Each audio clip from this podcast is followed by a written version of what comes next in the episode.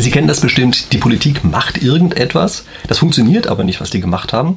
Und dann sagen sie, na klar, das liegt daran, dass wir nicht genug davon gemacht haben. Also wir müssen noch mehr von der ganzen Geschichte machen. Erst dann funktioniert das Ganze richtig. Und was dahinter steht, ist häufig der Denkfehler mehr desgleichen. Und darum soll es also in diesem Video gehen, möchte ich also ein bisschen darüber sprechen, was es mit diesem mehr desgleichen Denkfehler eigentlich auf sich hat. Und das ist eine ganz fatale Sache. Also dann, wenn ein falscher theoretischer Zusammenhang besteht zwischen den eigenen ähm, Handlungen, die man begeht und den Wirkungen, die daraus resultieren, dann hat, äh, naja, mitunter das Resultat eben genau die gegenteilige Wirkung dessen, was man äh, eigentlich vorher beabsichtigt hat und wieso sowas überhaupt passieren kann, wieso sowas Bestand haben kann. Davon handelt dieses Video. Und für den Fall übrigens, dass Sie sich für Rationaltheorie im Allgemeinen interessieren, darum geht es hier auf meinem Kanal. Und da wäre das jetzt also eine gute Gelegenheit, vielleicht, dass Sie einfach mal auf den Abo-Knopf draufdrücken, ähm, wenn Sie es nicht schon getan haben. Im anderen Fall natürlich nicht. So.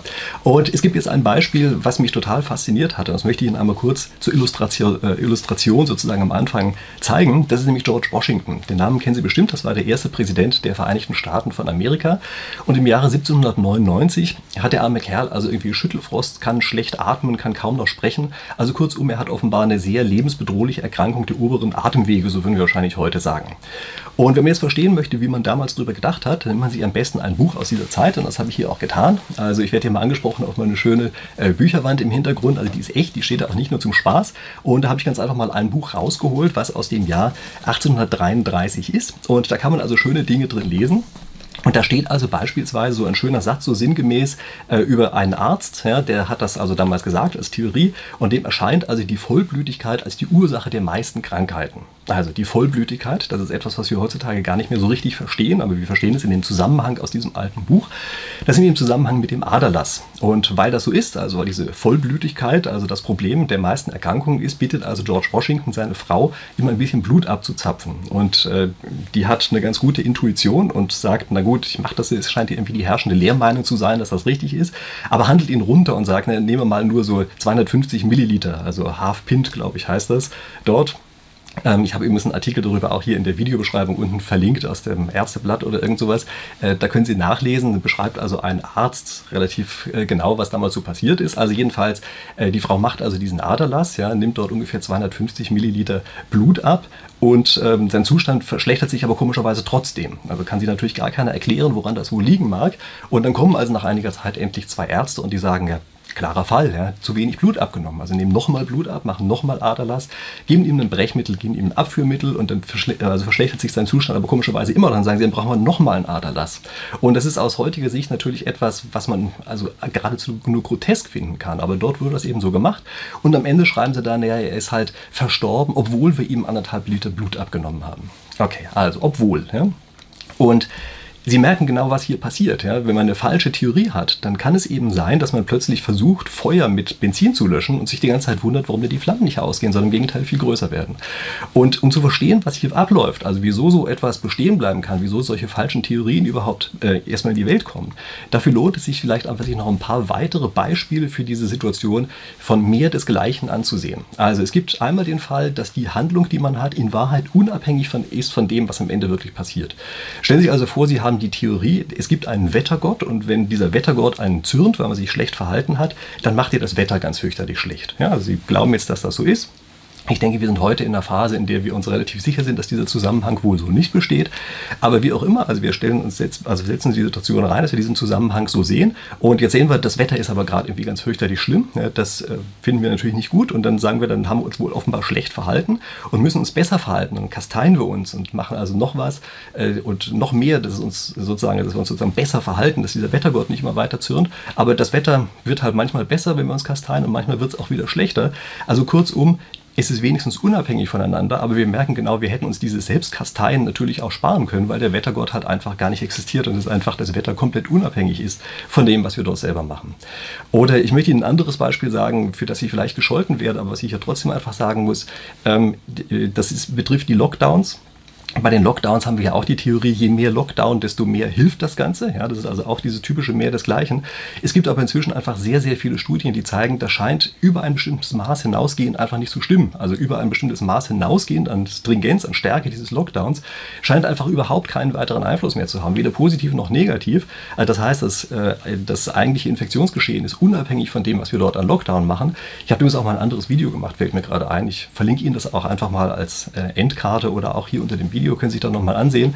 Aber jedenfalls, das ist auch so eine Situation, wo es eben wahrscheinlich praktisch unabhängig ist, äh, was passiert zu dem, was wir tun. Aber ähm, es ist eben trotzdem einfach sozusagen Basis der Theorie und deshalb haben wir das Gefühl, dieses Mehr desgleichen müssen wir trotzdem machen. Es gibt den, auch noch einen anderen Fall, der ist eigentlich schlimmer. Äh, das ist nämlich die Situation, dass die eigene Handlung äh, kontraproduktiv ist für das, was wir am Ende bewirken wollen. Also nehmen Sie solche Leute, die also unglaublich viele To-Do-Listen führen, äh, die haben dann oft das Gefühl, dass sie überhaupt keine Zeit mehr für irgendetwas haben. Dann sagen sie, da liegt das wohl daran, dass ich meine To-Do-Liste nicht gut genug geführt habe und machen noch mehr To-Dos und noch mehr und noch mehr und haben immer weniger Zeit und bekämpfen sozusagen immer wieder das Problem, was sie haben, mit genau dem, was das Problem verursacht. Auch da habe ich mir ein Video zu gemacht. Also Sie merken, ich nehme meine ganzen alten Beispiele hier mit rein.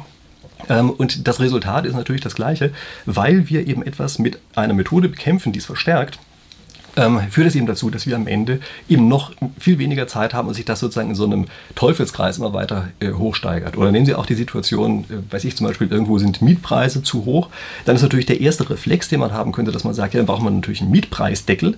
Aber das Blöde bei einem Mietpreisdeckel ist, es verringert eben die Profitabilität von Mietwohnungen und dann werden eben weniger Mietwohnungen gebaut. Das heißt also, man verschärft das Problem durch die Methode, von der man eigentlich glaubt, das Problem äh, zu beseitigen. Ja, also das ist ein Zusammenhang oder sind also Dinge, die relativ relativ häufig passieren.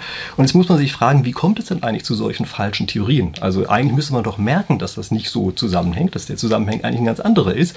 Aber das ist nicht so. Das hat bestimmte Gründe, die dahinter stehen. Nämlich die Überprüfung, sozusagen die Evidenz, ist einfach sehr, sehr schwierig. Ja, es ist nicht einfach, direkt den Zusammenhang zwischen der eigenen Handlung und dem Resultat, was am Ende rauskommt, festzustellen.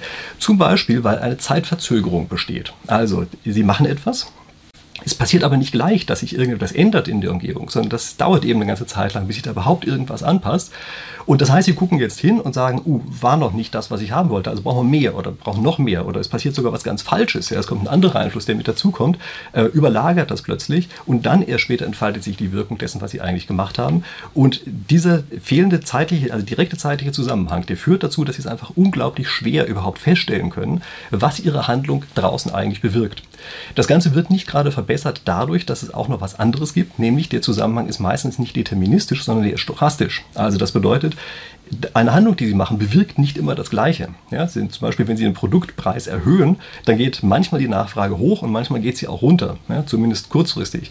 Ähm, zum Beispiel, ja, also das heißt, Sie haben einen stochastischen Zusammenhang und das ist ganz, ganz schwer, tatsächlich am Ende empirisch zu überprüfen, was denn wirklich vorliegt, wenn Sie solche stochastischen Zusammenhänge haben. Und was es noch viel schwieriger machen kann, ist, wenn der Zusammenhang nicht zufällig ist, sondern wenn es noch andere Einflussgrößen gibt, die äh, ebenfalls mit auf die Wirkung, äh, also auf das, was damit rauskommt, das Resultat einwirken wirken, die sie aber in ihrer ursprünglichen Theorie gar nicht mit bedacht haben.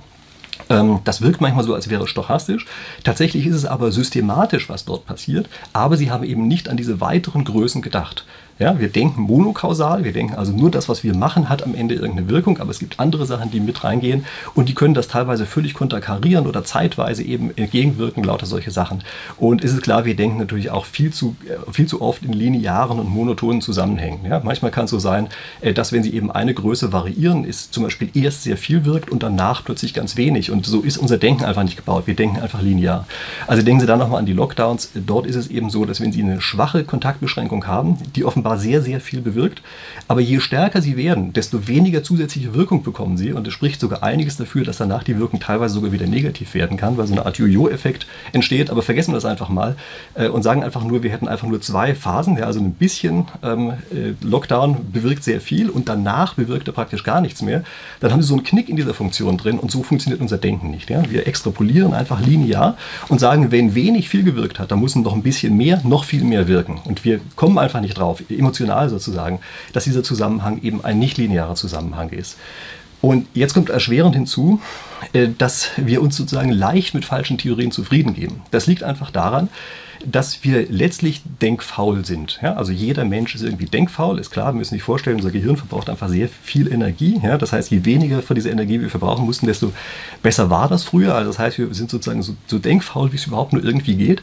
Und deshalb sind komplexe Theorien überhaupt nicht das, was wir wirklich mögen. Also einfache Plausibilität das ist eben etwas, was uns am Ende unserer Denkfaulheit wirklich stark unterstützt. Und deshalb lieben wir einfache Erklärungen. Wir lieben, lieben einfach einfache, plausible Erklärungen. Das ist unglaublich viel, womit wir anfangen können. Und wenn es ein bisschen komplexer wird, dann soll es bitte ein Narrativ sein, wie das heutzutage heißt. Ja? Also eine Geschichte, die uns erzählt wird. Es muss eine plausible Gesamtgeschichte sein, die uns dort erzählt wird. Sowas wie der, der Wettergott ja? in irgendwelchen verschiedenen Varianten. Oder äh, dass ein einfacher Zusammenhang eben eingekleidet wird in etwas, was wir leicht verstehen können. Und das ein Zusammenhang, da sind wir sofort bereit mitzugehen, einfach deshalb, weil dafür unser Gehirn eben ausgelegt ist und am Ende einfach nicht sehr viel Denkleistung dafür erbringen muss. Ja? Und dann gibt es weiterhin noch die Situation, viele Argumente verwirren einfach am Ende.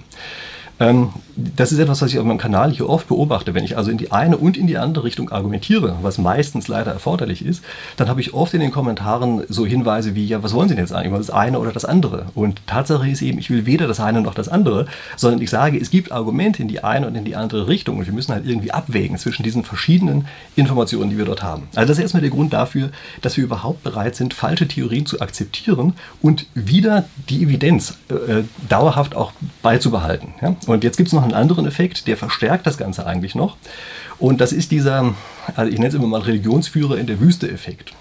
Also stellen Sie sich vor, Sie folgen einem Religionsführer durch die Wüste. Dann haben Sie natürlich das Gefühl, der weiß schon, was er tut. Ja, also er geht voran ja, und Sie marschieren hinterher. Sie sagen, ich verstehe zwar nicht, was da passiert, aber der wird schon wissen, was er macht. Und der ist ja schließlich der Religionsführer hier und dem folge ich jetzt einfach durch die Wüste. Stellen Sie sich einfach mal vor, der bleibt plötzlich stehen und sagt, oh Mist, Jetzt habe ich mich verlaufen. Ne? Das, war gar nicht die Stelle, wo ich hin wollte. Jetzt müssen wir leider noch mal 100 Kilometer zurück und dann anders abbiegen.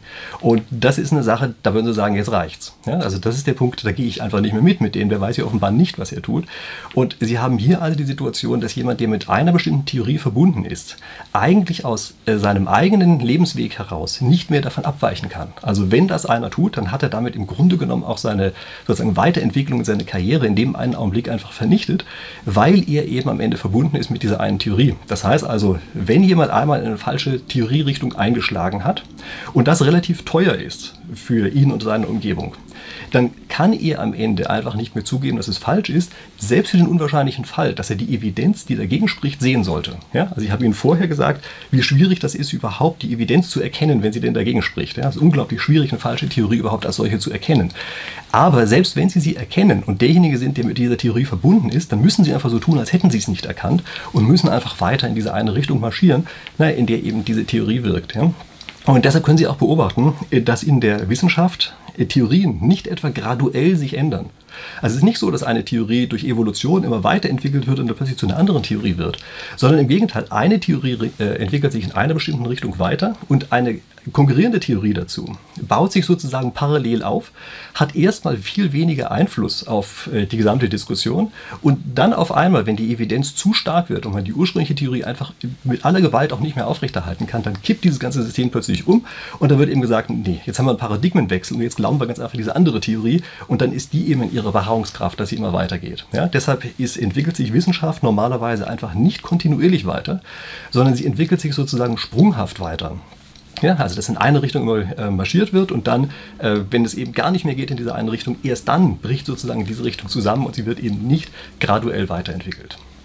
Okay, das ähm, sind die Sachen zu mehr des Gleichen und zu falschen Theorien. Und für den Fall, dass Sie jetzt ähm, Leuten folgen und mir bis hier gefolgt sind, dann ist es vielleicht eine gute Gelegenheit, das eben auch dauerhaft zu tun. Und wie gesagt, freut mich, wenn Sie ein Abo hier lassen, für den Fall, dass Sie es nicht schon getan haben.